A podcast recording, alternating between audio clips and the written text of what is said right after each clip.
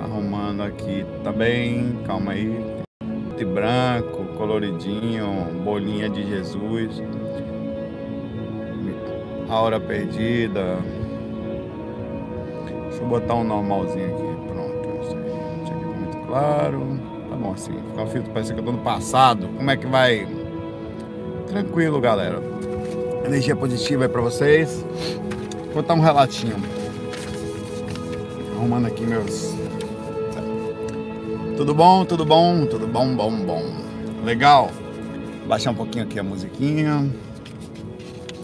Bom, essa noite eu estive muito engraçado algumas coisas. É, numa região era Umbral, mas era uma cidade de é, não era cidade, era um ponto de apoio. De, eu acho que aquelas coisas de ponto de, onde se ampara o espírito precisa ser levado para ali, tá? Parecia, na verdade, a sensação que eu tinha era um grande centro espírita, enorme no astral, muito grande, mesmo com divisões. Tinha um lado de cá, era, eu, eu não sei se eu vou conseguir me explicar.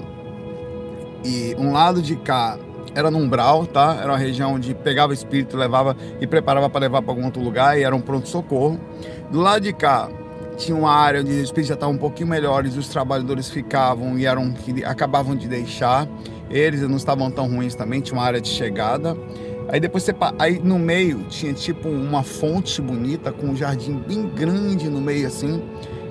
Dividia, eram dois prédios. Um prédio do lado de cá não era muito alto, uns três andares. E o outro lado de lá também de uns três andares. Tinha esse lado no meio, que você ficava no meio dos prédios, que tinha uma fonte, um jardim bem bonito, bem longo assim parecia uma, uma, uma, uma distância de umas duas pistas mais ou menos grandes.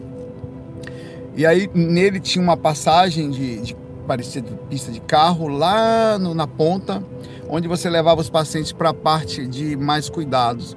E do lado dali tinha uma área é, onde se trabalhava a mente desses espíritos é, que eram chegavam lá alguns desequilibrados, onde continuava assim, um procedimento de trabalho de surto contra certo cenumbral. E eu era, eu fui relativamente reconhecido ao chegar aí. Ó, oh, Saulo, sai do corpo aí. Ah, tá, algumas pessoas me conheciam. E eu, é, oh, legal, tal.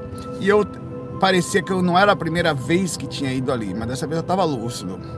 E até tinha a sensação de já conhecer o lugar em alguns momentos. Parecia que minha consciência aumentava um pouco mais e eu conseguia reconhecer algumas coisas. Aí tinha uma reunião acontecendo dessas que pegavam os espíritos de estudos. Eu fui eu vi, eu vi acontecendo, eu falei, eu vou. E eles me chamaram para ir observar o que aconteceu com esses espíritos que a gente fazia amparo posteriormente. E eu me direcionei a esse lugar e pensei, não. E tinha outra pessoa me chamando em outro lugar. Eu comecei por um momento, e eu não vou mentir, na minha consciência do astral, a me sentir não importante, mas não a última bolacha do biscoito, mas a penúltima. Porra, legal, pra onde é que eu vou? Os caras estão me chamando ali, não quer saber eu vou para ali que talvez eu seja mais útil. Aí eu estava controlando o máximo possível, e é muito difícil, porque você está nas suas emoções, a sensação de ser útil, a sensação de ser reconhecido, ao mesmo tempo falando, não, não posso, deixa eu ficar aqui embaixo, deixa eu me sentir embaixo, deixa eu... Sabe quando você quer se sentir pequeno, se esforça para se sentir, para não parecer que você está se sentindo importante, ou que é por falta das pessoas reconhecerem? Aí eu fui, entrei na sala, encostei, aí ele fala, Saulo, fica naquele canto ali que aqui você não vai poder fazer nada, só olhar. Aí eu falei, não, tranquilo, tal. Eu fui super humilde, assim, sentei, nunca tinha uma cadeirinha de madeirinha, né? Parecia. Sentei nela, fiquei assistindo eles e os espíritos gritando como se fosse uma sessão, um deles, né? Eles estavam é como se fossem várias câmarazinhas, eles alguns deles dentro dessas câmaras e vários espíritos como parecendo doutrinadores conversando com eles, explicando a situação deles. Eu consegui ouvir vários porque parece que eu agucei minha, minha capacidade deles me permitir, mas parecia que para cada câmera dessa eles não tinham um barulho dos outros, eles não ouviam o barulho dos outros. Eles eram explicados que eles estavam ali no hospital, que eles precisavam se cuidar. Eu, eu via um processo de doutrinação assim, de explicação da situação deles, de tentando compreender. É, é, é como se fossem espíritos em estado de desajuste mental, que passaram ou iriam passar por determinados tratamentos também físicos ou, ou digamos, médicos, astrais estavam ali aprisionados temporariamente porque não aceitavam estar ali, eram obsessores, ou seja, que estavam presos no umbral, ou o grupo Okama tivesse feito interferência, intercederam sobre eles, e estava se tentando mostrar para eles que eles não, deviam mais voltar para o umbral, ou, ou eles estavam no umbral, mas voltar para as regiões que estavam, mas aceitar o tratamento, e eram como se fossem psicólogos conversando com eles, e eu fiquei assistindo um pós-amparo, tá?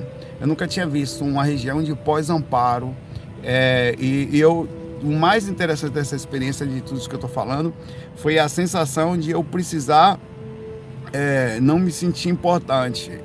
E eu me esforçando para isso. Cara, eu, não, eu, não, eu tenho que tomar cuidado. Eu não posso me demonstrar vaidoso, eu preocupado com isso, porque eu sentia nuances das coisas em minha própria personalidade. E, e é uma coisa que eu sentia de fato que estava ali, que eu sentia por causa da, das pessoas me conheciam naquele lugar, tá? E, e você queria uh, se chamaram para ir para o lugar e me chamaram para ir para outro e eu decidi ver os espíritos que foram parados posteriormente e não me lembro de mais nada. Sei que eu fiquei um bom tempo nesse lugar, não me lembro da hora do retorno, mas estava bastante luz. Ah, de madrugada, na hora que eu despertei, não foi na hora que eu retornei, eu me lembrei da experiência, eu fiz um, um, uma repassagem mental de tudo que aconteceu, mas fui adormecer. De manhã cedo, claro que eu lembrava daquilo que eu tinha processado e algumas coisas a mais. É isso aí. Vamos lá, começando aqui o FAQ, tem uma... Rapaz, as pessoas estão sem noção sobre as perguntas. É por isso que eu vou pedir para vocês... Eu não tenho condições de ouvir e ler todas as perguntas.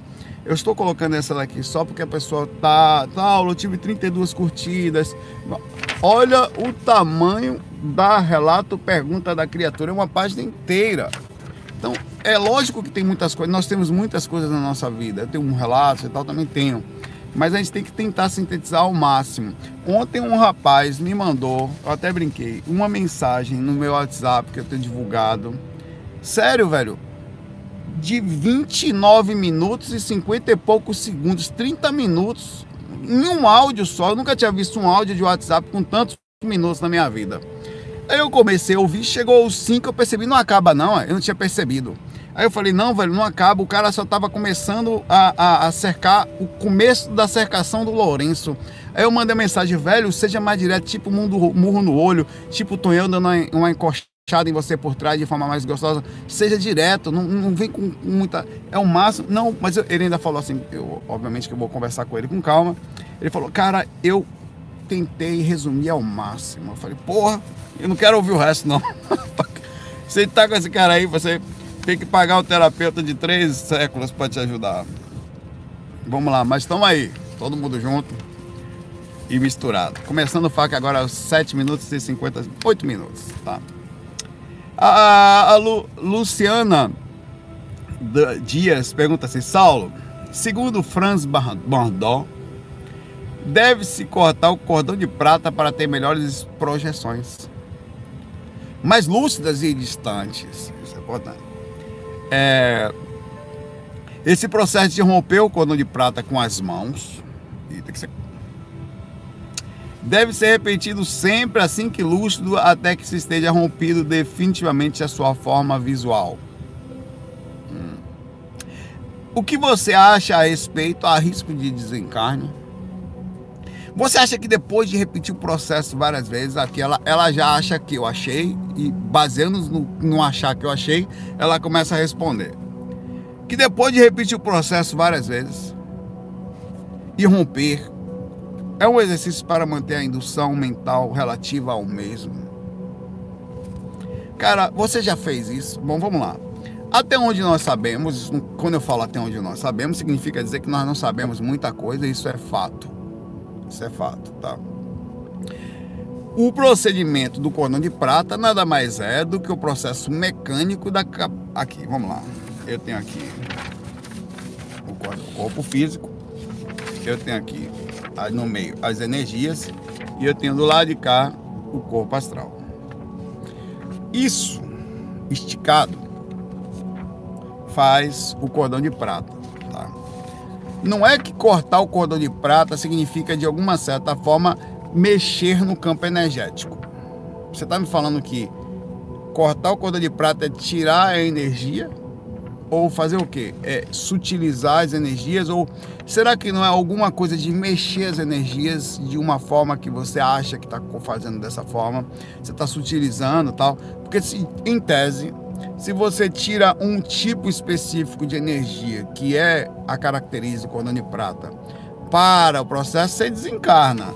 Você vai viver do lado de lá, porque você faz com que o corpo não tenha mais comando e com o tal você vai ele vai perder ou vai viver de forma só orgânica, né? O que eu acho que é improvável.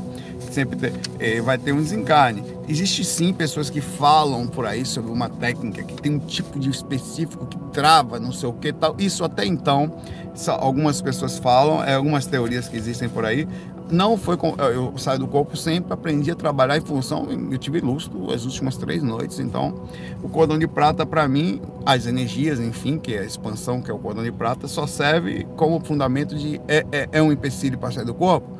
Claro que é porque eu, estando no corpo e o procedimento de entrar no corpo é justamente feito só é possível se conquistar através das energias, porque você está em outra dimensão. Quer dizer, sua consciência atuando em um corpo astral em outra dimensão.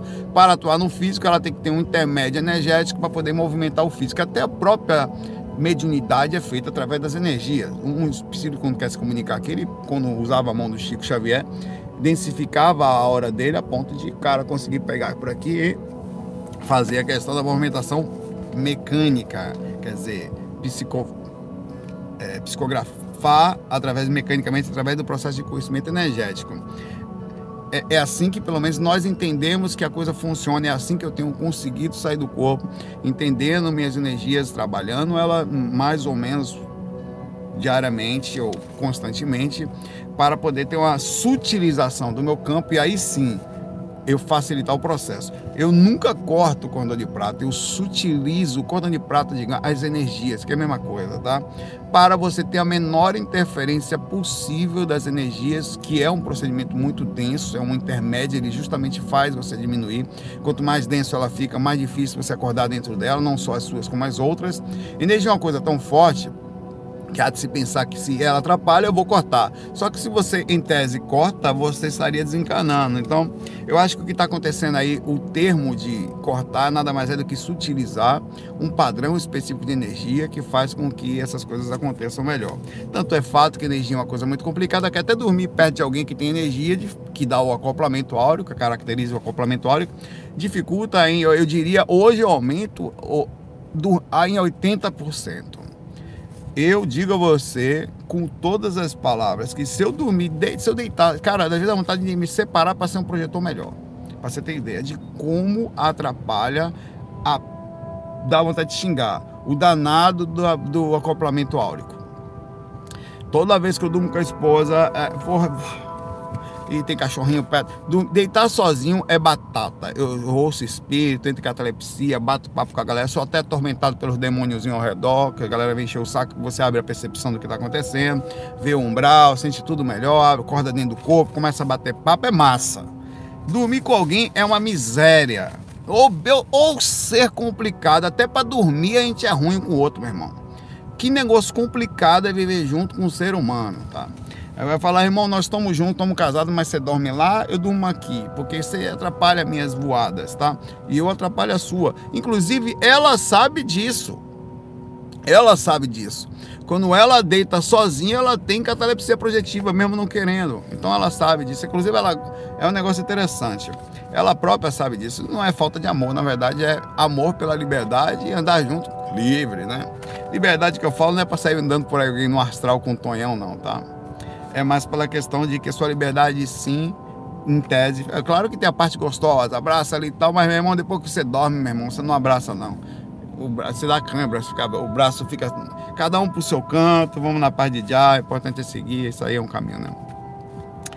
É isso. E abraço para você, Luciano. E assim, isso. Ah, você vai falar, ah, tem não sei o que, o cara falou, não, velho, sério. Eu estudo isso há 27 anos, 26, 27 anos eu conheço o Wagner Borges, conheci o Valdo Vieira e outros caras aí, não, não diretamente o Valdo, mas estive lá perto dele e tal, e estudo há muitos anos. Eu nunca ouvi os pesquisadores sérios, que são projetores astrais, tá, falar, ah, não, não sei o quê, porque o cara é um caso isolado. E no fundo é uma indução de alguma coisa que mistura, que ele está fazendo um caso específico. Pode ser fato? Pode. É mais improvável que seja, mas é preciso se analisar com carinho, abrir as possibilidades, pensar direitinho, porque ah, todo mundo tá errado, só ele tá. É estranho. Só o cara tem a resposta para tudo. A mente está aberta aqui, meu irmão. Vamos lá. Se é para cortar como é, não sei o que, não. Tem que ver. Às vezes ele está fazendo uma coisa, por tabela está pensando que é outra, a coisa está acontecendo do mesmo jeito. Ou às vezes é fato, estamos todos errados.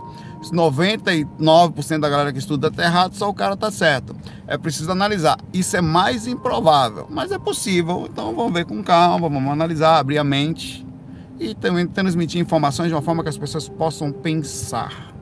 E não só agir sem pensar. Você viu aonde? Você pesquisou, você foi ver, você só pensou, né?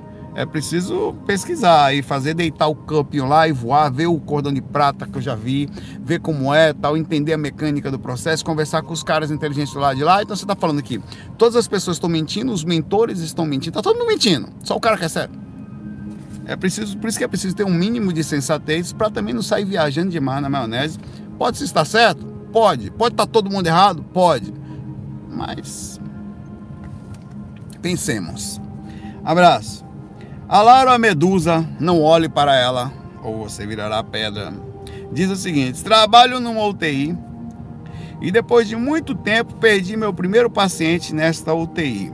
Quero dizer, eu estava escalada para cuidar dele no dia do seu desencarne, fui tirar minha hora de repouso e teria que voltar às 2h30, porém eu não consegui dormir mas às 1h54 foi a última vez que olhei a hora, me bateu um sono e adormeci logo em seguida no corredor da UTI, deitada no colchão, onde o fisioterapeuta também estava naquela noite trabalhando, me acordou dizendo que o médico me chamava para assistir um filme. Depois de um. Ah, peraí. Levantei fui, tinha um filme tipo cineminha rolando, a galera assistindo, mas eu não fiquei lá, pois vi o médico tirar fotos com flash no corredor escuro. Acordei, levantei às 12h30, lembrando de tudo, tá? Isso tudo que ela falou do filmezinho foi um sonho. Fiquei muito mal, angustiada, não queria mais nem mexer nele.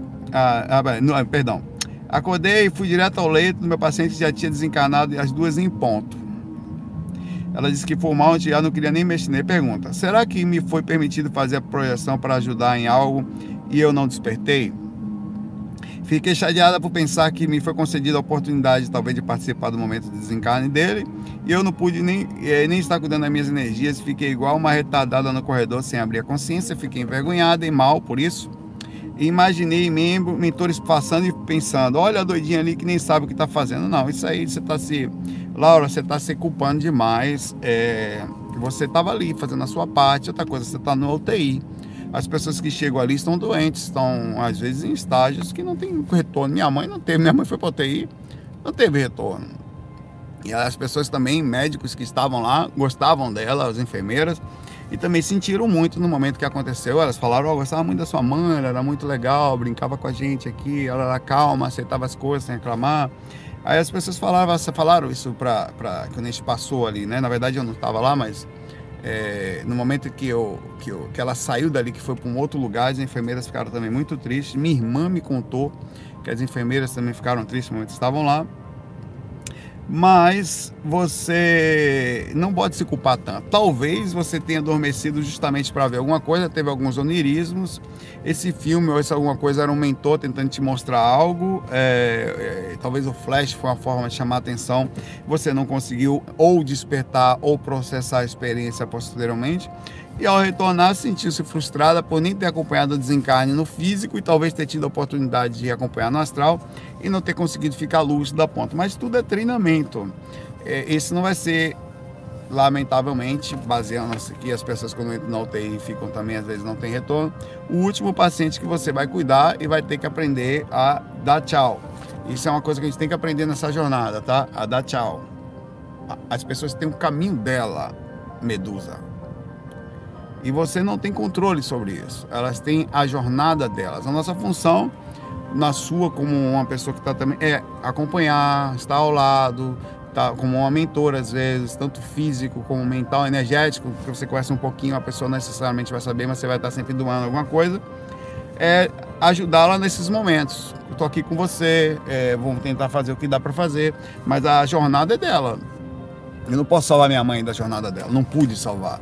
Não posso salvar aqui, por exemplo, eu vou todo dia lá, a jornada é da pessoa, do grupo Karma aí. Eu tô junto lá, abraçando, de lado, irmão, amigo, para o que der e vier, mas é a jornada da pessoa, né? E eu, ah, eu, não, eu não. Se acontecer alguma coisa, ninguém quer que as pessoas são muito frágeis, vão se culpar, vão chorar por falta de compreensão. E é normal, pela saudade, pela invulnerabilidade, pela fraqueza que a gente tem em função da natureza, de Deus, do universo, da criação, da vida, enfim. Nossa insignificância quanto a tudo isso, mas entender que cada um tem o seu caminho. Chega e vai sem que ninguém possa fazer nada. Da forma como tem que chegar, da forma como tem que ir. Nossa função é estar ali do lado e a sua também. Ah, você tem uma função legal, coloca-se na parte do amparo, entra na faixa do amparo. E saber amparar é saber dar tchau também, às vezes, tá? Às vezes você não vai mais vai ver. E é assim que é. Você deu o seu melhor, é assim que funciona. Muitos vão passar pelas suas mãos, outros não vão se curar, alguns não. E a sua função é dar o seu melhor, de forma sincera, energeticamente tal. Ser uma paradora ali, o que é difícil, porque muitas pessoas estão ali só pelo dinheiro, estão ali, então uma pessoa lúcida. No meio, e eu quis, na época, estar dentro da área da, é, de saúde por causa disso. Eu queria ser útil, eu queria estar lá, mas. E acabei fazendo a meu lado, que eu pude do lado de cá, e é isso aí. Um abraço aí pra você e deixa as pessoas seguirem os caminhos delas. Você não é dona dos outros, nem da sua família e nem de ninguém. Elas têm a jornada dela e não é culpa sua. Um abraço. O índio cósmico manda pergunta pra gente aqui.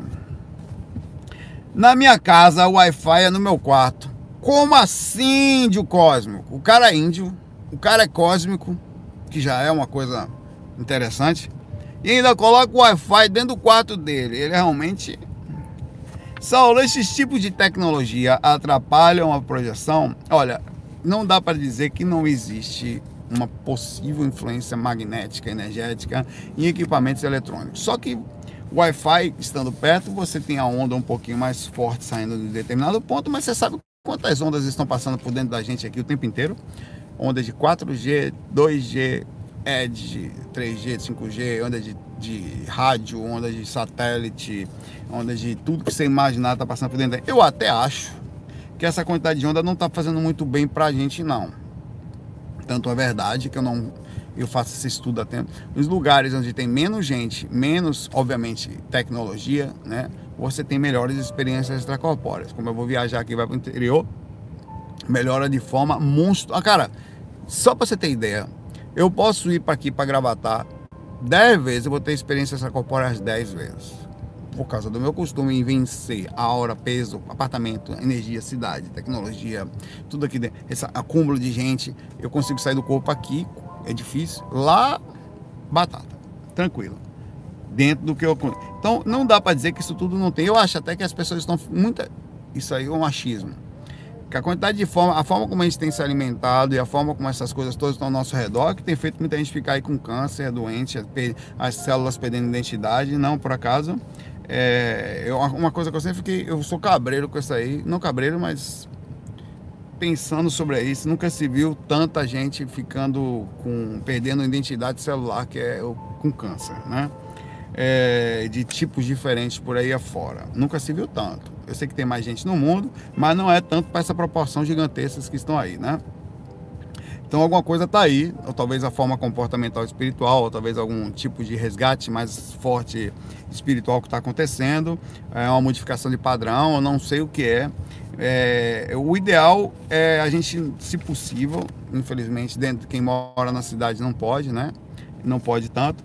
É, vir morar num lugarzinho mais calmo. Se eu pudesse, se tivesse condições, se tivesse condições de manter sem precisar disso, moraria mais afastadinho num lugarzinho desse assim, para ter experiência sempre, ter contato com, sei lá, com mais facilmente com o espírito, com extraterrestre, com um encosto, com demônio, o que for, tá lá e ter contato com a galera na paz com o Tonhão né? Mas a gente não pode, porque a gente mora aqui, a gente tem que vir trabalhar, tem que pegar recurso e tem que seguir o sistema sem se perder nele. E a gente sempre se perde. A pergunta é o quanto nós nos perdemos, o quanto você paga para é, é, viver esse tipo de vida e se perde. Como eu repito, acoplamento áurico faz mal, acoplamento de atmosfera psíquica de determinadas regiões também faz, como cidades e tal. Cada lugar é diferente. Se você mora mais distante, você vai ter sim uma vida mais saudável, mas vai perder em outros aspectos tecnológicos, hospitais e talvez financeiro, né? Para quem pode morar à distância e tem uma condição boa. Então não dá para dizer que não. Se você puder diminuir os padrões dentro do seu quarto, dormir sozinho, com pouca tecnologia perto, em ambientes que você não, não tem apartamento, seria legal, mas essa não é a nossa realidade. É, você tem que se adaptar à sua realidade e vencer estrategicamente ela. Eu estava falando agora há pouco com um amigo, eu estou fazendo um processo por projeto, vai ser novidade aí, vocês vão saber daqui a pouco. É, e eu estou tá lá e o assédio o tempo todo fila da mãe, pá, pá, o negócio pesar, a gente, brigando, a gente complicado, a gente, a coisa não acontecendo, não conseguindo encontrar um momento para parar para fazer as coisas, barulho, e ninguém entende, por exemplo, eu tenho que pegar, para fazer a técnica completa 5, eu tenho que pegar as coisas, pegar, eu tenho um modelo lá que fica lá no coisa, levar para dentro do estúdio, pegar os equipamentos meus, microfones, tudo, e ninguém entende, pô, por que você está fazendo isso tudo, isso não dá dinheiro? Ninguém entende isso tudo você tem que fazer sozinho. E é a mesma coisa, cara. Você tem que viver dentro disso tudo, aprender a viver dentro dessa maluquice que é esse mundo que cada um vive para si. E os outros ainda te acham que você é doido também. De certa forma, dentro dos padrões mundiais, você é, né? O cara que para pra ficar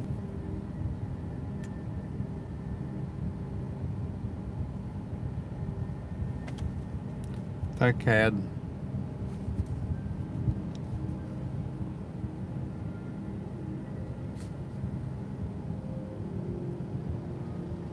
Tá no ar, não tá no ar, não consigo ver nada aqui. Tô parado aqui, na verdade, não sei o que está acontecendo aqui. Voltou, voltou. Tava esperando aqui, tranquilo. É isso aí, Índio Cósmico. Voltou, caiu um pouquinho, mas faz parte. Um abraço aí pra Branca Véia. Manda mensagem pra gente aqui. No livro Projeciologia do Valdo Vieira, Item 451. Projeção consciente, parto. O autor afirma ter observado por mais de três décadas que crianças que nascem hipóxicas, com redução de nível de oxigênio durante o parto. Hipoxia é quando você tem a criança passa por um procedimento que passa fica sem oxigenação e algumas sofrem alguns danos cerebrais, outras não. Mas não, seriam pessoas mais propensas a experimentar a projeção lúcida.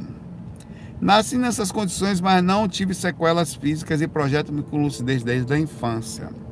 Pergunta: se você teve dificuldade com essa, como essa para nascer?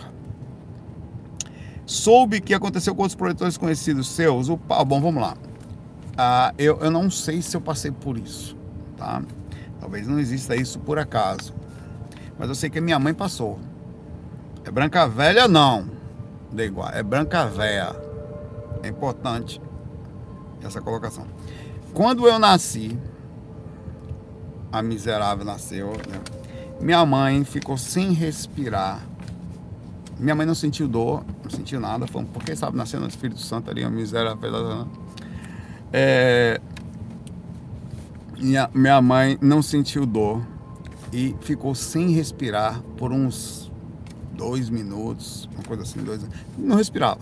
Então a respiradora fechou. Eu não sei se eu passei por isso, porque sinceramente eu tô aqui agora. Se tive algum dano, não me lembro, não me lembro do que aconteceu. E os médicos não relataram que necessariamente eu passei por aquilo. Tá? Só sei que ela passou. Tá nascendo a miséria, chega, ficou sem ar de peso, um brau descendo sobre ela, era eu, né? Então, ela poderia contar se aqui estivesse. Infelizmente, ela está do lado de lá. É, já andando por aí e tal, sei que ela já está de boa. É, ela conta. Também tive um aluno que eu, eu, não conheço gente que teve isso, mas é uma pergunta interessante. É, de fazer um, um, relato você, por exemplo. Vamos aproveitar você que está aqui, você que vai assistir esse FAQ. Quando você nasceu, você ficou sem ar. Você, baseado nisso, você teve a, a hipoxia, é, você baseado nisso, tá? Você teve mais experiências extracorpóreas, é, porque o que, que aconteceu? Pode ser que tenha tido aí um, é uma coisa interessante se pesquisar por que, a área é afetada do cérebro, né? Tem gente que nasceu roxo, nasceu, pode ser que sim, né? Então, vocês que estiveram, faz, utilizam isso como experimento, inclusive coisas que a gente não sabe um monte de coisa, sabe? Não. É por acaso, é de propósito, é uma consequência da, da, da do ser que está nascendo ali. O bicho não aguenta antes de entrar no corpo. Não, peraí, dá, não vai agora não! Saulo, espera esse corpo ficar roxo aí, calma, calma. Agora! Aí joga a consciência de ver lá dentro do corpo. Essa miséria tá pequenininha. Beleza, deixei o corpo já pronto para projeção já. É algo de propósito, sem querer. É consequência natural só física, é uma facilitação de alguma coisa que acontece no físico. Não sei. A gente tem que ver isso aí. Não vai fechar. Peraí que eu vou sair do corpo agora. Morrer. Não vai fazer isso com você que não vai adiantar já foi o procedimento de seu cérebro já mudou, a coisa acontece só na infância lá. Tá. É, mas é possível sim. Ela disse que tem um aluno que desmaiou na escola ao fazer a brincadeira do roxinho. Falei você para não fazer isso, eu tô falando. Vê quem fica sem respirar por mais tempo. E depois disso conseguiu algumas projeções espontâneas durante a adolescência. Não tenho mais contato com esse aluno. Não vá fazer a experiência do roxinho, não tem nada a ver com isso. É, e não tenho mais contato com esses tipos de projeções continuadas. Em minhas leituras, topei com a técnica da saturação por gás carbônico, é verdade. E imediatamente lembrei do aluno roxinho, por favor, como a gente se acha. Ah, existe uma técnica, existe algumas, né? Em que você satura seu corpo respirando de uma forma diferente e com isso você cria uma repercussão e, em tese, é, é interessante como o cérebro pode reagir, né? Como existiria. Tudo isso entra na questão aqui da, de como é o corpo físico, a formação dele, as repercussões existentes e ao você sofrendo dificuldades físicas, você induz a projeção, você é capaz de induzir a projeção astral. É, e não é isso que a gente faz? Quando você deita, relaxa, respira, quer dizer, oxigena-se, pensa, trabalha as energias, diminui acoplamento áurico, cuida do emocional. Você quer ficar o máximo possível, deixar o seu corpo mais próximo possível. Existem técnicas mais próximas de você conseguir a catalepsia projetiva, que é você ficar acordado por um tempo grande. Conforme você está ficando com sono, você tem que estar tá dormindo quase em pé. Calmo, tá? Isso aconteceu muito comigo quando eu ficava no computador, que eu ficava ali e tal, quando eu queria deitar. Catalepsia acontecia rápido ali. Então é possível que sim, tá? É... Ela falou que não experimentou a técnica citada porque tá velho e não quer bater as botas como suicida. Quer dizer, você fez a técnica. Aí a Meire. A Meire também, a Meire, a Meire que não fez a técnica do roxinho, mas tem a técnica do Toninho, que você conta com ele, ele dá uma corada em você, você fica assim, ai, sai do corpo também, cara. Né? Mas é possível, falando sério, assim, acho que é possível você é, que isso seja fato. A técnica da, da, da oxigenação, modificação disso funciona, as técnicas de respirações também, tá? Vamos lá que as perguntas estão num nível interessante hoje. Um abraço, Branca Véia. A senhorita dos, a dos orégãos orgânicos, orgânicos fez uma pergunta interessantíssima. Até é, já tinha uma informação sobre, inclusive por causa das técnicas que nós estamos trabalhando, eu tenho feito esse processo aí. Frequências alteradas de 432 Hz para 440 Hz. Eu sou músico, sempre afinei meus instrumentos.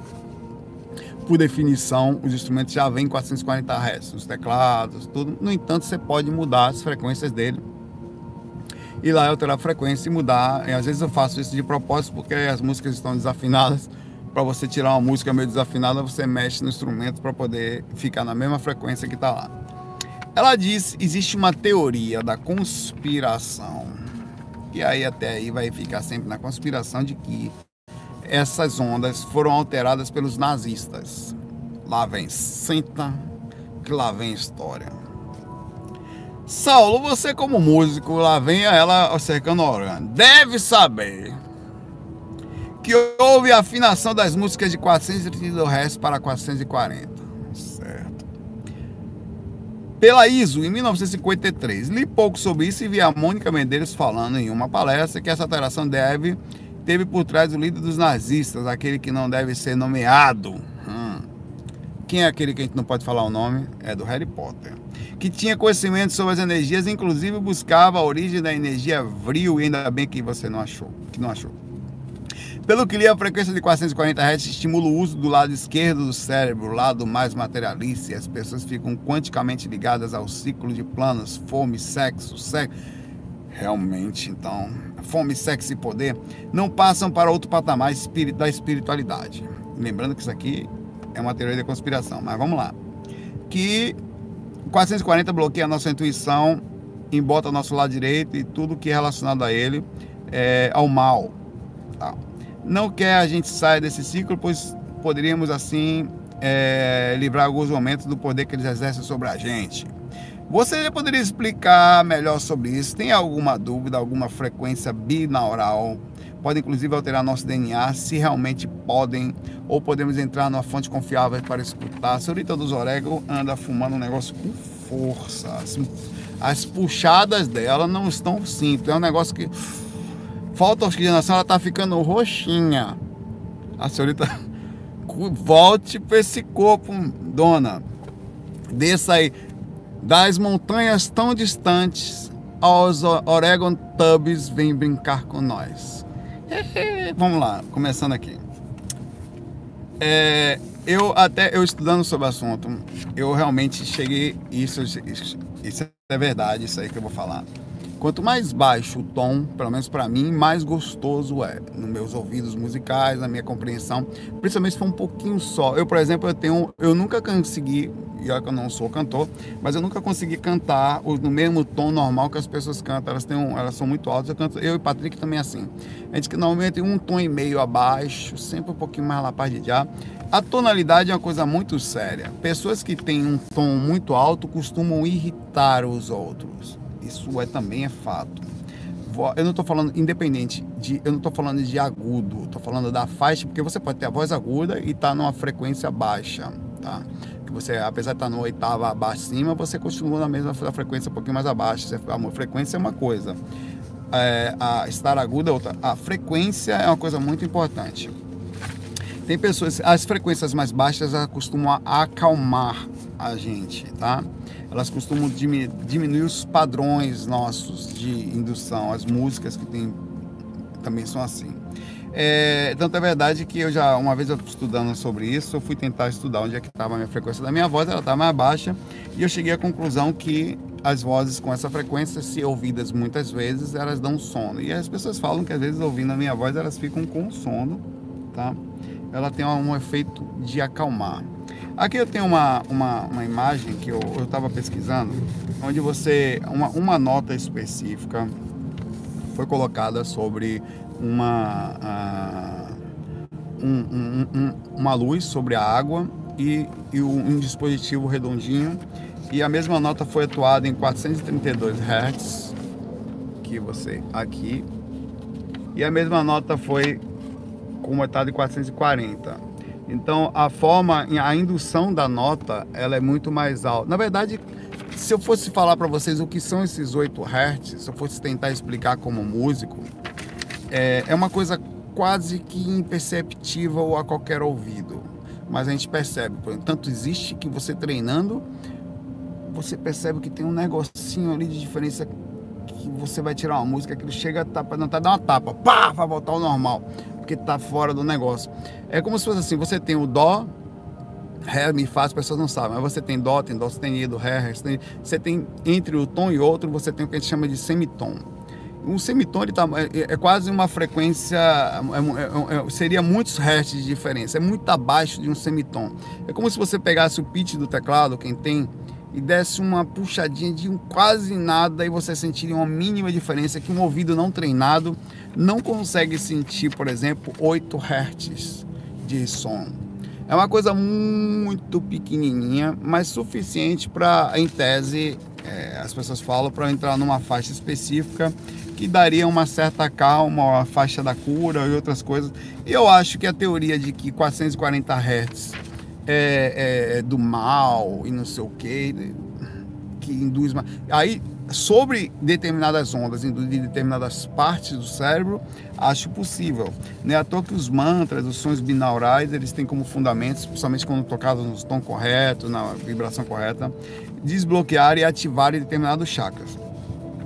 Como independente de toda a teoria maluca que existe por aí, a gente quer que as pessoas se acalmem, eu estudando música, eu sei que as músicas um pouquinho mais baixo, na dúvida a técnica completa 5, ela está sendo feita em 432 Hz, tá? É, para a gente ver. O resto não dá para saber se aquele que não pode ser pronunciado começa com Ri, termina com Tle. não pode Valdemor, não fala esse nome. Ele não pode ser pronunciado, como diz a senhorita do Zorego aqui. Ele, ele tem um monte de teoria maluca, não sei, no final das contas, meu irmão, é, o, independente da frequência mental das coisas que existem ao redor, o ser humano é alma cebosa e tem pensamento pesado e ninguém é culpado sobre isso, inclusive sobre essas teorias malucas. O que mais atrapalha as pessoas não são as frequências, não. É ela mesma pensando asneira e ficando do alto das montanhas, puxando os orégãos com força, viu? Orégano Tub, desça daí e vá brincar, usar o solzinho, para poder não complicar tanta vida. Claro que dá para trabalhar melhor, diminuir os padrões, tal, fazer até, mas não ficar o tempo todo na. Senão a gente acaba não vivendo. E aí, o maior problema, eu falo sempre, outro dia eu estava conversando com uma pessoa, é, a pessoa era um pouco radical em alguns pontos, nervosa, você não conseguia conversar com ela, era é, vegetariana, tal, um monte de coisa assim. Eu falei, velho, é, você, já, você já conseguiu, o que você está trabalhando? Não, meu fundamento, não sei o que, tal, radicalismo em alguns pontos. Eu falei, ó, por que você não diminui todo o radicalismo, todo? E só trabalha uma coisa só nessa vida, só uma. Se você conseguir trabalhar só essa, já vai ser uma diferença monstruosa. Ela era, ela era é, espiritualista. A calma, o não julgar, o entender onde você está, o, o, observar o mundo e mudando ele aos poucos, porque já era assim, é assim, você vai desencarnar, vai continuar sendo. Então você precisa aceitar as coisas como são e, tá claro, não ser e trabalhar devagarzinho, entendendo como o mundo é até para ajudar as pessoas a melhorar, melhorar a sua alimentação. Por, por que você não trabalha esse ponto? Porque parece que você é tão raivosa, tanta raiva e tanto pequeno espaço de tempo do seu discurso. Eu conversando com você, ele ouvindo, saí daqui nervoso. Eu conversei, cheguei calmo, tô foi bravo daqui. Então talvez se você diminuísse um pouco mais a intensidade, a forma como você continue fazendo, mas mais calmo, velho. Não precisa atacar não, não vai mudar ninguém não, velho. Não tem poder para isso. Então devagar, tal. Se você conseguir só isso, já vai ser legal. É isso que eu digo a mesma coisa. O problema está na gente, tá? Tá na gente. As pessoas botam a culpa em tudo, menos na observação dos seus próprios pensamentos. Abraço aí, uma senhora da Oregotami, das montanhas tão distantes. Oregotami veio fumar. Paçoca Viagem Astral pergunta pra gente aqui. Saulo, sobre castrar, castrar gatos e cachorros, traz karma? Por exemplo, você tem um bichinho, quanta gente não faz?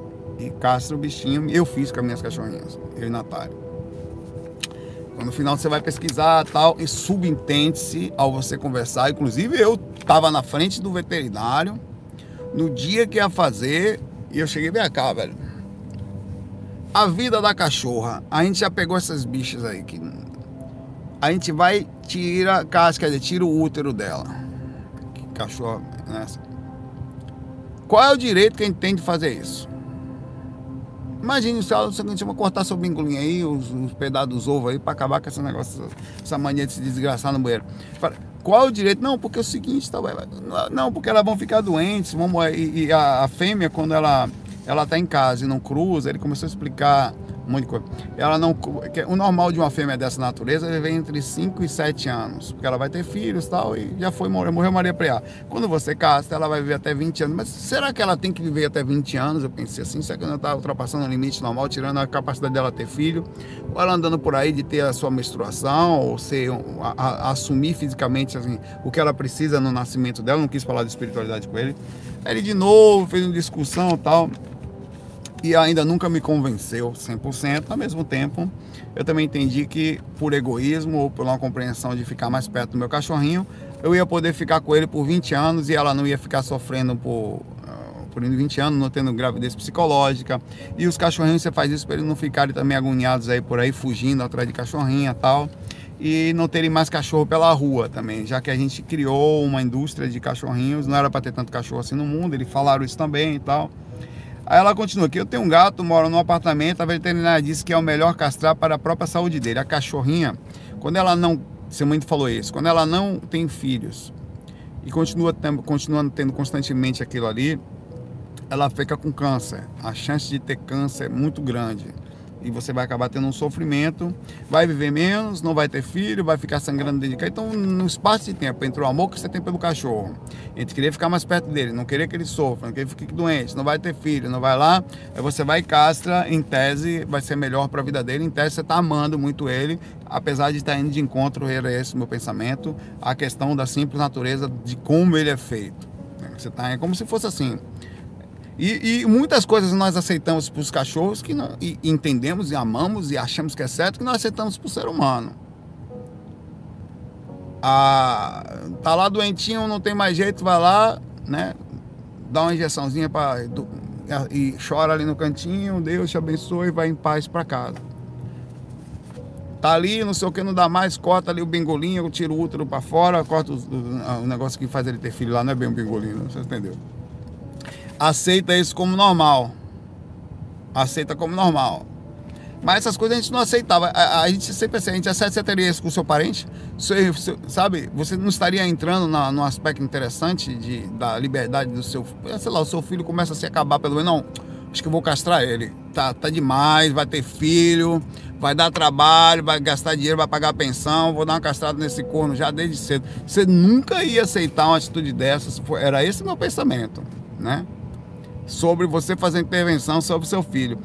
Aí está lá, está meio mal, você vai ficar, não, dá injeção aí, na, tá, já está sofrido, não tem mais jeito, dá injeção aí nesse, nesse aí para morrer, e, sei lá, eutanásia aí, fica tudo bem, e você sair na paz. As questões espirituais, quando se diz respeito aos cachorros, a ética, o quanto a gente tem que inserir, as, não são muito colocadas, eu sempre pensei nisso. Mas a gente aceita. O, o que está certo, o que está errado? É um, é um peso para um e uma medida para outro? Não sei dizer com você com certeza. Essa pergunta me pegou e eu, eu, prefiro ficar nesse ponto. Estou deixando aqui para você um dilema para a senhorita dos Orego lá das montanhas do Orego Tub descer. E, ou ficar lá em cima pensar em amanhã ela manda outro. Saulo! Pensando aí. Amanhã ela manda outra, outro dilema para nós aí. Né? Mas eu sempre fui muito sobre questionador sobre isso. No momento que foi fazer, eu questionei. E eu questionei na hora que estava na sala, antes de entrar na sala de cirurgia. Eu falei, rapaz, por que, que não sei o que e tal? Questionei, aí veio aquela resposta pronta tal. Aí você vai ali, a resposta pronta tem um dinheirinho que você paga ali, enfim, né? Ao mesmo tempo tem um sentido, a bichinha estão lá, tal, vão viver 20 anos, vão ter condições de ficar mais tempo com a gente, evoluir, tal. só não vão ter filho cortamos partes daí e não vão se casa. Aí tem o seguinte, cachorro, aí vem outro, vem outra coisa. Cachorros ficam pela rua, eles ficam tendo filhos, gatinhos, tal, e sofrem mais e faz aquela coisa. Então castrar também é um ato de não deixar que pelo menos um já seja abandonado, ele continue procriando e muitos outros. E são esses os argumentos respeitáveis, parecem lógicos, parecem bondosos e, e, e, e, tem outros fundamentos sobre não ficar doente, ninguém vai cuidar, tal. É a questão do câncer e outras coisas. É respeitável, tal, mas é um peso para eles e um ou outro para a gente, né? A gente aqui tem outra, a gente é regido por outra lei. Não posso castrar. Ó, Meire vai ser castrada. Meire acabou. Não posso fazer um negócio desse com ela, não posso fazer comigo posso tomar essa atitude pela gente. E aí entrar uma questão diferente aí. Né? Bom, deixa esse dilema para vocês. Como é que faz aí? Né? A gente, eu castrei, o Wagner castrou dele. Né? O Wagner aceita ser castrado. Eu aceito ser castrado, não vou me castrar e fica só para Tonhão. Kaique Firme. Eu sei que é diferente, né? Como se dá a evolução dos mundos? Kaique é amigo nosso aí também. Nas almas cebosas evoluímos através da dor, nós, ajudar o próximo, autoconhecimento e tal. Mas e os mundos? Ele está dizendo como se o planeta evoluísse independente da gente, né? A Terra está se tornando um planeta de regeneração, segundo o Espiritismo e muitas outras linhas aí falam. Mas como? É, quais são os instrumentos das evoluções do mundo? Bem-vindo à montanha. Sei não, velho.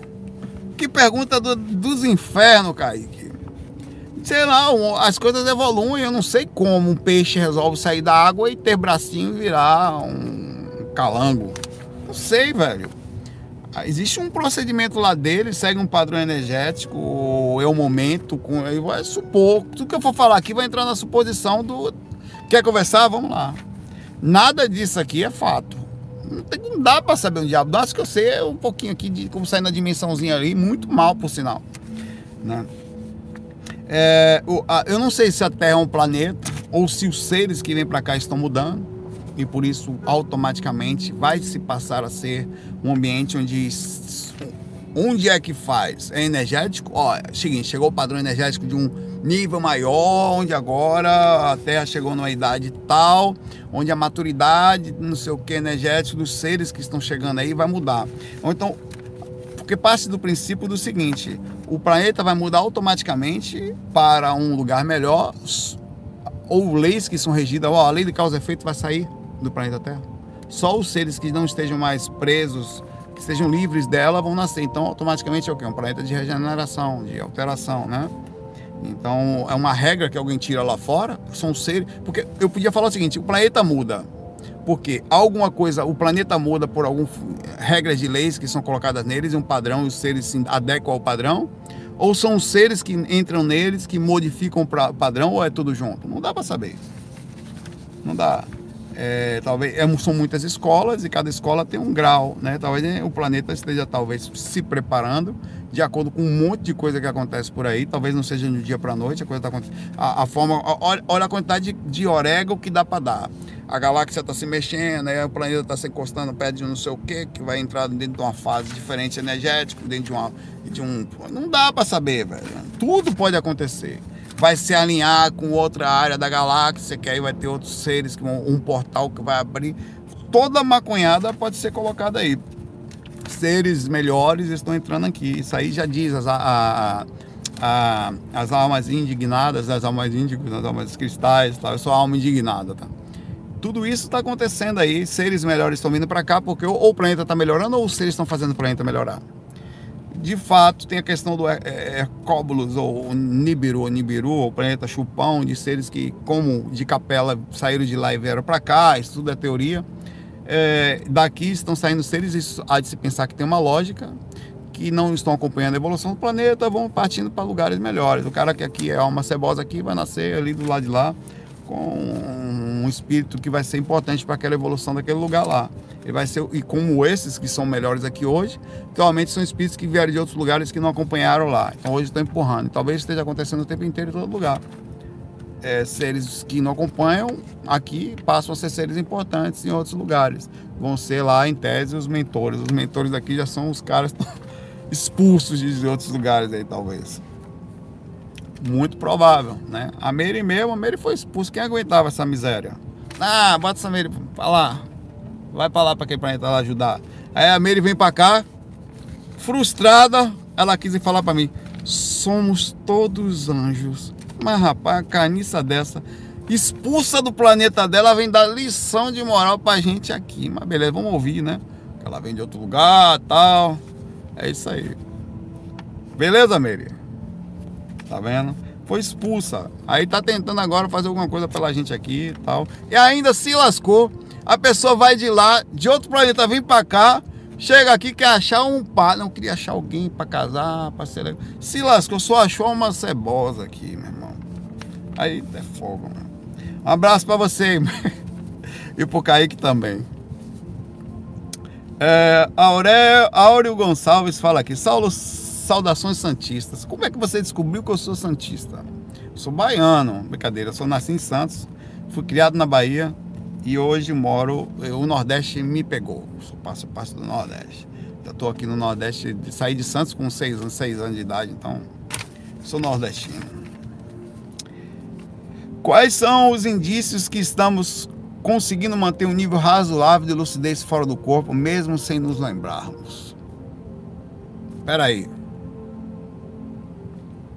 Áureo Gonçalves. Quais são os indícios que a gente está conseguindo ter um nível de razoável lucidez lá fora, mesmo quando eu não me lembro. E quais as principais posturas para conseguirmos isso? Saulo, você pode me dizer. Ah, sim, eu já te falo já disso aqui, vou, disso aqui. Ele tem uma coisa legal. Vou ler logo aqui que vai ser legal. Saulo, me ajude a divulgar o livro que eu escrevi, O Despertar de Materialista. Olha que legal que narra a trajetória de um filósofo ateu que desencarna na época da Segunda Guerra e descobre o mundo espiritual. O cara, esse é o cara do Zorego profissional. Nós temos que ler esse livro. O livro está disponível no e-mail é, é, é, ou no site. É, é, gratuito, como é pago, não sei, mas seja como for, né? Está no astral aqui, não tem problema, está no umbral aqui. Tudo é energia, sem problema, tá?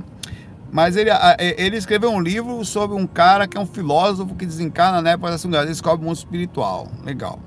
E aqui ele faz uma pergunta pra gente de um filósofo também. Que ele quer saber. Olha, é difícil você ter um nível. A razoabilidade é o seguinte: eu, como, sendo eu um projeto astral, eu sei que muitas vezes eu estou lúcido e não me lembro por alguns indícios. É, o normal é que a proporção daquilo que você é aqui, ela comece a atuar. Por exemplo, eu sou um cara que com erros e acertos, eu me dedico à divulgação e a levar informação sobre o assunto constantemente. Eu estou aqui quase todo dia, os fins de semana quando dá, também estou. Então posso dizer que eu estou todo dia é, tentando fazer isso. O natural meu é que, por como consequência, pelo menos uma horinha do meu dia, proporcional a 24, então eu tenho um pouquinho de espaço de tempo eu tenha algum tipo de abertura fora do corpo proporcional ao que eu faço aqui. Então eu vou sim me colocar à disposição, vou sim estar em ambientes como eu estive essa noite, em lugares de amparo, em ajuda, pela, necess... pela constante preocupação em levar informações para o mundo.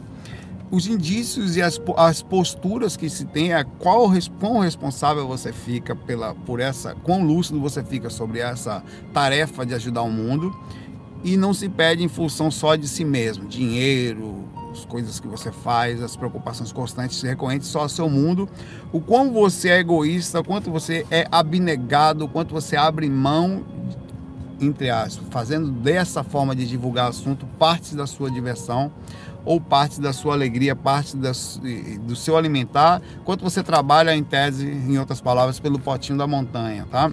Isso seria uma forma que eu estaria a dizer que, em tese, você estaria abrindo sua lucidez com mais facilidade, não só sem lembrar, mas você também abriria lembrando, você iria buscar isso de uma forma. Por que, que eu lembro? Eu reconheci, mais ou menos, porque eu digo mais ou menos, que muito longe estamos do caminho certo, baseando no que pode, de como é a mecânica do processo da encarnação. Nós temos energia. Se você se mantém calmo no corpo, o corpo sofre as mínimas reações possíveis. Você mantém calmo o corpo, você mexe melhor as energias. Então, quando eu vou deitar, eu sei que tenho energia, tenho corpo, eu tenho minha calma, tenho minha lucidez, que essa é a percepção do meu dia. O que eu sou aqui, eu também sou lá. Então, eu procuro ser o tempo inteiro aquilo que eu quero ser fora do corpo. Um cara que cuida das energias, um cara que tenta ficar lúcido, que não é radical tem meus defeitos, aceito eles, aceito o mundo como ele é, aceito tudo. Quando eu vou deitar, a tendência é sair do corpo e encontrar espíritos em situações de todos os jeitos, no umbral, e assim começar a ajudá-los, aceitando eles como eles são. O cara é desequilibrado, o cara gosta de morder os outros, o cara tá no astral só gosta de comer os outros, o cara dali do lado desencanou e persegue aquela outra pessoa e você passa a observar um mundo como cada um vivendo o seu surto, as suas repercussões, aceitando elas como são e sabendo como eu posso ser útil em função mais ou menos do que uh, sem perder o meu surto, ou tendo o mínimo possível aqui, do jeito que eu sou. Falho, tá? Isso é um nível razoável de lucidez, isso é a postura de uma pessoa que estando lúcido aqui vai conseguir estar lúcido lá. Em outras palavras, Áureo, não tem a menor chance de você alcançar a razoabilidade de lucidez fora do corpo sem proporcionalmente não fazer o mesmo no corpo, tá? Lá fora é uma fuga da realidade, do que você é aqui agora. Você quer encontrar lá o que você não é aqui, não vai conseguir ou você passa a ser o que você é aqui e se esforça num nível muito menor, inclusive, do que você vai ser lá, a intensidade do, do que é o inconsciente, do que é o monstro do, do acesso a esse inconsciente seu, que você fica acordado dentro do inconsciente, você vai com ele junto, tá lá com você, acesso a outras vidas, acesso a outras... Se você não conseguir controlar aqui, a limitação do corpo, não vai conseguir lá fora. Você vai até ter uma experiência ou outra de vez em quando, mas na maioria das vezes vai perder a lucidez para isso tudo aí lá fora, essa monstro que te ataca. Abraço aí para você e legal o seu livro aí, O Despertar de um Materialista. E a última, eu vou ler essa pergunta aqui amanhã. Essa pergunta da Mary Sands. Uma página inteira, eu vou dobrar ela, vou botar aqui no painel. Eu vou começar com ela amanhã, porque é uma página inteira E eu tenho que buscar André ali, meu irmão, para a gente tirar umas fotos aí. Não é para ser modelo, não. É para o Canadá.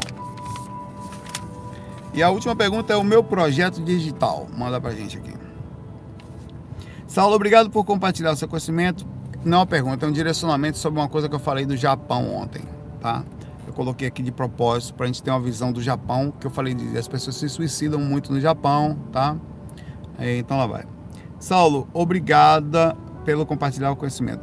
Pegando o gancho do que você falou do Japão, gostaria de compartilhar o que vejo na minha frente e à minha volta. Ela mora no Japão, tá? É, quando cheguei aqui, estreiei muito, pois a própria cultura faz com que as pessoas se fechem dentro de casa. Ficava imaginando como uma família consegue viver dentro de casa ou apartamento toda fechada, todas as janelas da casa vivem fechadas em todas as estações do ano, raramente se vê uma janela aberta.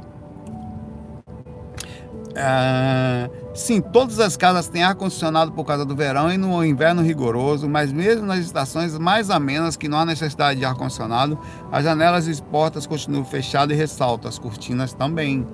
Recentemente li numa reportagem dizendo que existe uma preocupação das autoridades japonesas, já que existem milhares de pessoas que estão isoladas dentro de casa, que não saem de casa nem no quintal. Imagine que os suicidas são pessoas que começam assim, se isolando da vida, de todo mundo, que não conhece, consegue buscar se libertar para uma vida melhor. É triste, muito triste, mas nesse país de primeiro mundo existem pessoas que morrem em silêncio e ao menos pedir socorro. Muita luz para esse povo que amo, gratidão. Meu projeto digital. Pois é, meu projeto digital. Esse é uma coisa que talvez, eu não diria que fosse a evolução da coisa, mas talvez fosse a evolução do ser humano quando ele não passa dificuldade. Quando não tiver mais nada para você fazer, quando você tiver dinheiro, quando você tiver suas contas pagas, quando você tiver um emprego, e quando você for, nós fomos igual o Japão, em uma sociedade em que você não vai ser assaltado na rua, ninguém vai estar tá em. Você vai, se não se cuidar, fechar a janela da sua casa e viver escondido. E a vida talvez passe para muita gente a ficar meio sem sentido numa cultura estranha é, de pessoas que vão entrando num procedimento muito, muito forte. Eu espero que a gente nunca chegue nisso. Eu espero que o Japão melhore também sobre isso, o governo consiga melhorar a forma como as pessoas têm vivido, robotizadas, não só pelo trabalho, desvido, vindo para pagar as contas e voltar e vir e tal. É, é, claro que tem muita inserção sobre a religião, sobre a forma como eles veem e cresceram de forma milenar, transformando, comportamental, desde a visão, né? Mas é muito diferente, não dá para comparar com nada do Brasil, é, é outro, outra é, energia, tudo é diferente, tá? É muito diferente, inclusive tá fazendo uma análise, estando de fora da energia, estando de fora do, da, da dome, sabe? Da, do, do, como é aquela energia, da energia psíquica de aí estar. É, mas isso aí você vê que é interessante, as pessoas se implodem lá, cara. Enquanto aqui a gente grita por desespero. A gente as pessoas vão para a rua para assaltar, para tomar dos outros, a gente vai para as redes sociais. Os japoneses, culturalmente, eles se escondem, não são todos, obviamente, eles se escondem mais e nós nos expomos mais. Talvez pela necessidade carente de ser entendido, de dizer que existe, olha eu aqui, olha, me, por favor, me notem. E, enquanto os japoneses, pelo contrário, até a cultura de roupas deles, de forma de pensar, e claro que tem uma outra parte cultural, tá falando de no geral, tá? É, tem uma parte muito forte lá dos animes, dos mangás, da questão também da nudez também, mas é, é, eles tendem a se esconder mais, é, eles, as roupas, as culturas tal, e talvez isso seja uma coisa interessante a ser vista, como o ser humano, de certa forma, ele tem o, algo leva a uma repercussão, uma reação, né? Não sei, não tenho as respostas para isso todas, mas é algo muito interessante a se olhar, a se analisar, por que, que tão, tanta gente no Japão se suicida, né? Por que, que eles encontram tanto isso? Ah, e tem a ver com ah, o tipo de vida. Tipo, e outra coisa, a, a, forma de que eles se matam lá é diferente até da, da, como a gente entende aqui. Existe uma coisa meio que de, de não sentido, de honra, de compreensão. Talvez até a forma como eles cheguem no mundo espiritual seja visto diferente do como nós nos vemos aqui. Que a sentido de culpa é totalmente diferente. É um negócio meio é, é, como se eu falei, lembra que eu falei agora há pouco, que cada lugar tem um surto, um mundo, você precisa entender eles como são e observá-los, sem julgar, sem fazer análise sobre, que você não sabe qual é a resposta disso.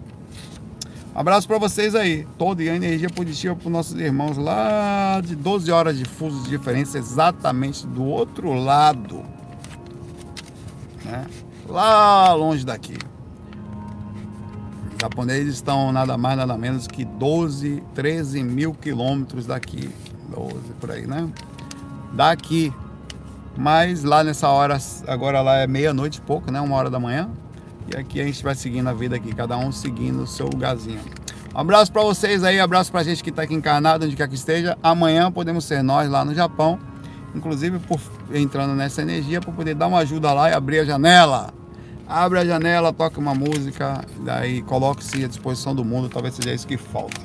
Vou lá. FOI, deixa sua pergunta, abraço para você, abraço para quem chegou agora, Camila Cristina, abraço no meio, se cuide aí, boa energia para todos nós aqui no Umbral, daqui a pouco passa. Não se preocupe a vida passa rápido. O importante é como você mantém a calma agora. Não se perca nunca nesse aspecto. E agora tudo que você tem, lembra que eu falo, né? Tem, tem que meter calma. Agora bota a musiquinha dentro do seu coração. E mantenha a paz. FOI.